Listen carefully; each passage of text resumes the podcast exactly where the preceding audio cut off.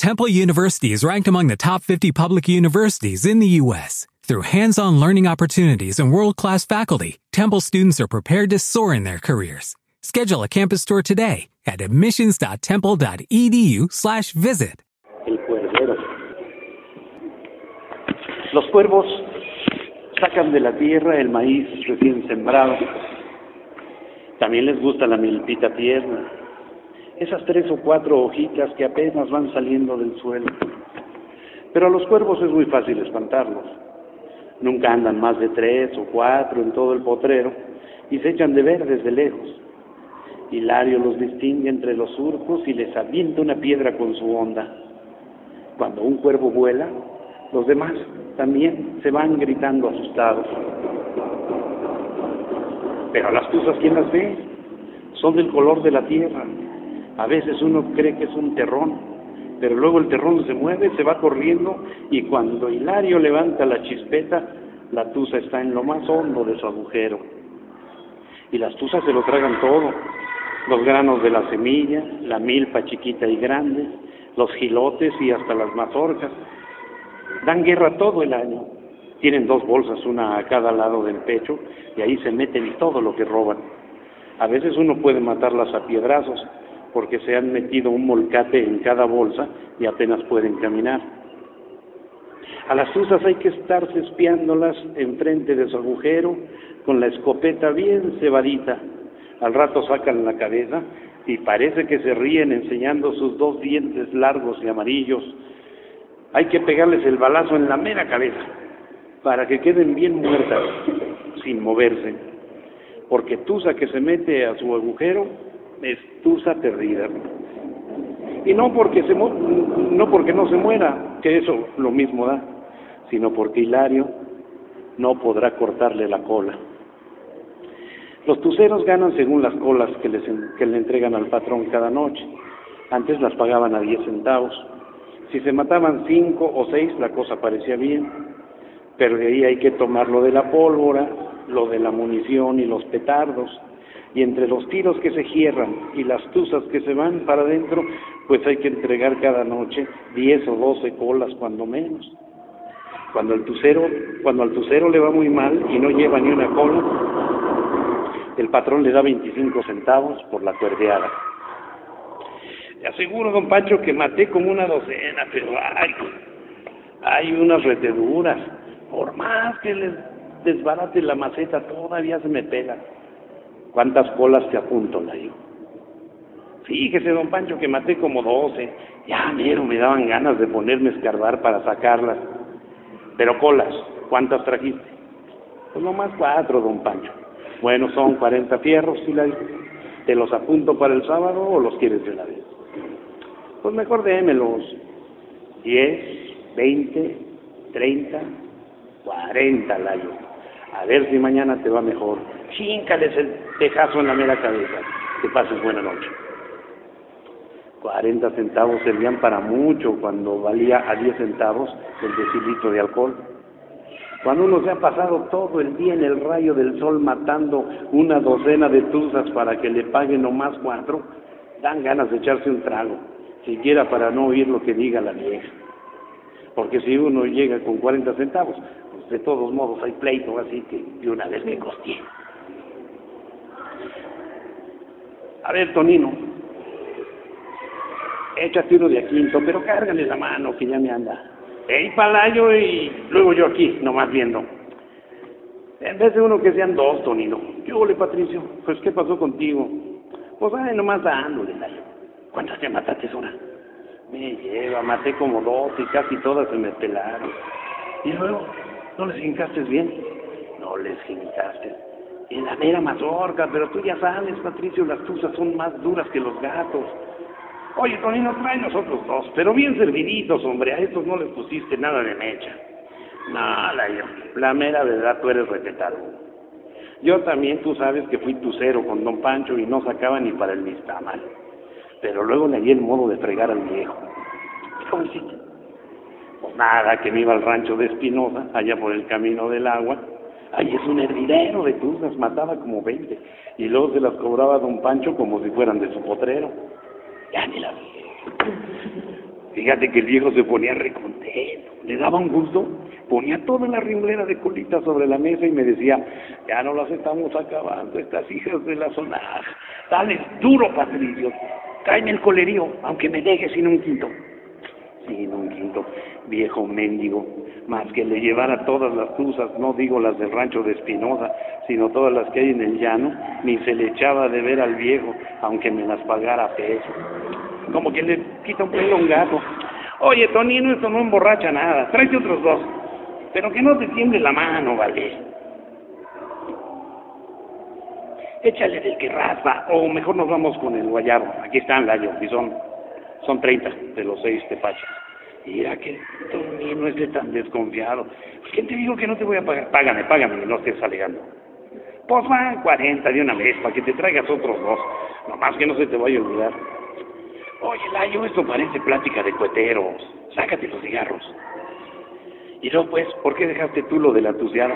No, man, pues el viejo supo de dónde venían las colas y me dio para la casa. ¿Y cómo estuvo? Pues nada, que el tucero de Espinosa, que la llevaba bien conmigo, un día se enojó y dijo que, que yo me estaba acabando las tuzas, que ya las tenía reteariscas y que él no mataba ya casi ninguna. Y seguro se ragó, porque al otro día, bueno, pues mejor ni te cuento. El viejo se puso negro y hasta quería meterme al bote. ¿Y qué pasó? Pues fíjate que el que estaba sembrando lo de Espinosa le pagó a don Pancho las colas que yo le había vendido. Y ni tantito que dudo que don Pancho le cobró de más, porque ese viejo hijo la trae desdoblada. ¿Y ahora qué haces? Pues le ando dando a los adobes, mano, ni modo. Y esta sí que es una friega. Ahí con montacho arriba de la reja, en las faldas del cerro. Bueno, pues yo creo que de todos modos Vale más darle a los adobes, ahí cuando menos está el caramba lodo, y no hay más que pegarle a dar, mientras que las tuzas, esas hijas de la mañana hay días que no salen ni a. Pues si quieres darte una caladita, larga don Pancho, y vente mañana para la reja, y ahí se divisa la adobera. Pero si no sé hacer adobe, no me metes a la parihuela, al cabo que para cargar, cualquiera sabe, o le das a la masada, como quieras. Bueno, Mañana nos vemos, tempranito.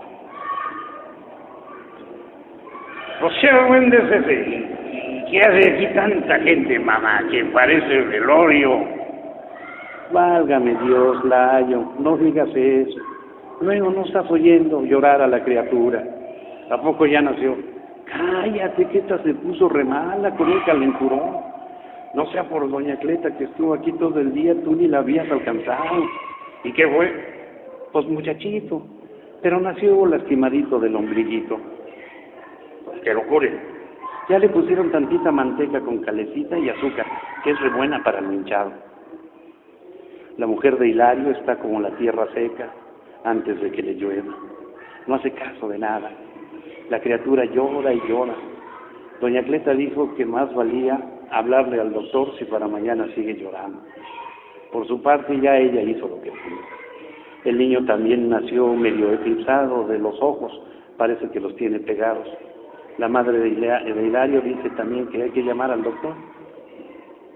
Bueno, mamá, pues bueno, llévate la chispeta y empeñala con Tonino, bien te dará cinco pesos.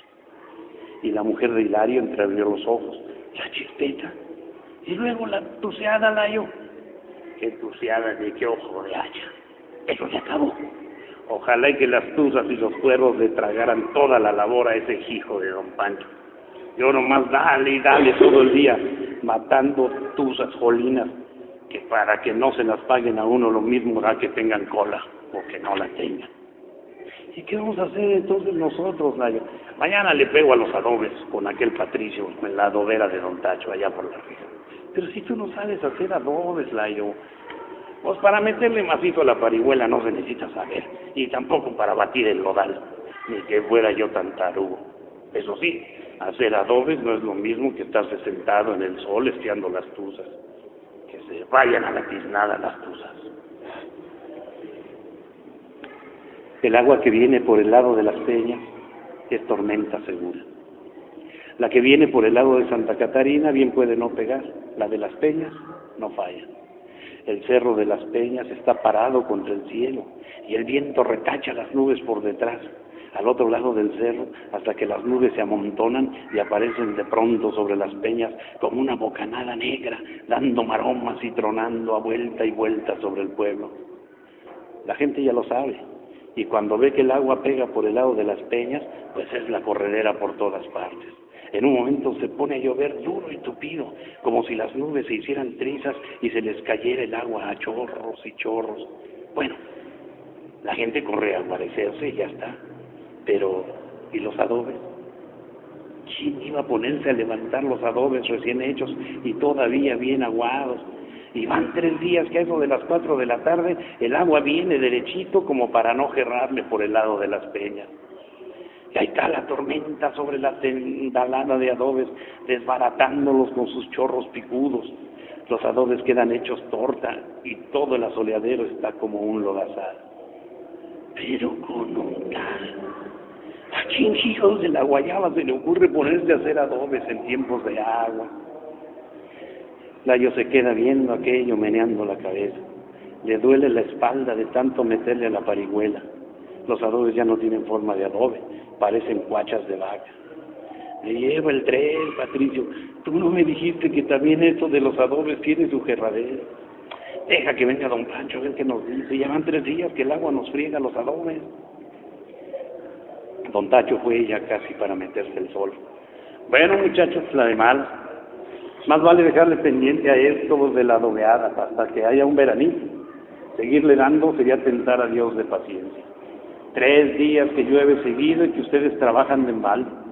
Vayan a la tienda a la noche para darle su alguito.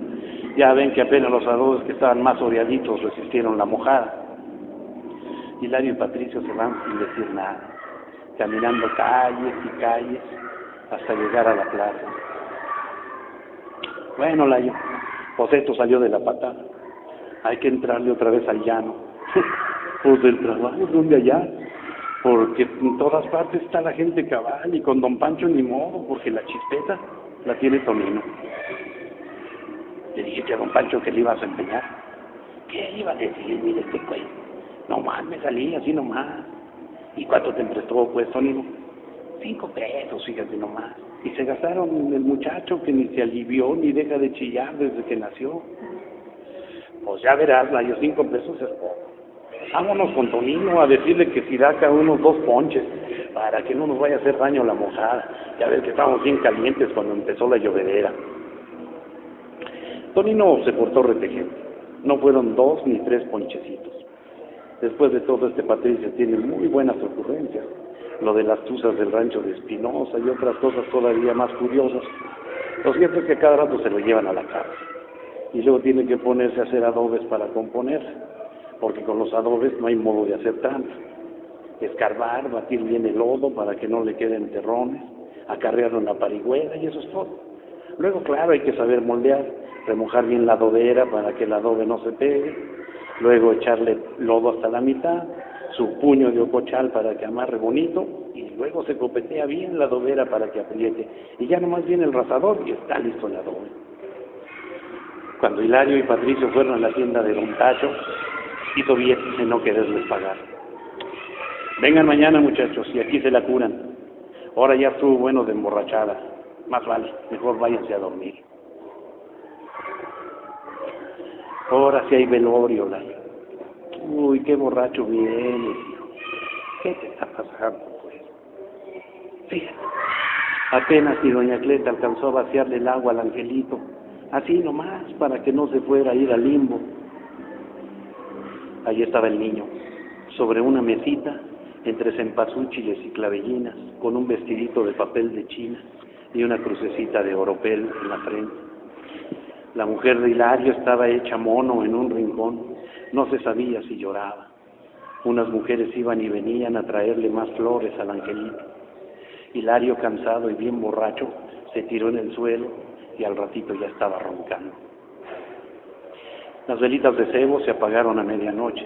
Entonces la mujer de Hilario se puso a llorar muy recio en su rincón, no tanto por el niño, que ya se lo había llevado Dios, sino porque no había más luces para velarlo y le daba pena a su angelito allí en aquella oscuridad. Don Tacho supo lo del niño y le dio a Hilario dos pesos de más para que comprara el cajón. Hilario compró un cajoncito azul así de chiquito, con una caja de zapatos. Estaba adornado con piedritas de hormiguero y tenía un angelito de hojalata con las alas abiertas encima de la tapadera. Hilario se fue al panteón por la tarde con la cajita bajo el brazo. Allá se peleó con el camposantero porque hizo un pozo muy bajito, como de medio metro. Hilario tomó la barra y se estuvo escarbando hasta que se metió el sol. Era el tiempo en que todo costaba más barato, cuando los peones ganaban 60 centavos en las labores y cuando se pagaban a 10 las colas de tusa. Al muchacho que andaba de cuervero le daban 25 centavos porque los espantara todo el día con su onda. El niño de Hilario nació y se murió en la temporada de siembra, cuando los cuervos se van volando por sobre los potreros y buscan entre los surcos las milpitas tiernas que acaban de salir de la tierra y que brillan como estrellitas verdes. Temple University is ranked among the top 50 public universities in the U.S. Through hands-on learning opportunities and world-class faculty, Temple students are prepared to soar in their careers. Schedule a campus tour today at admissions.temple.edu/visit.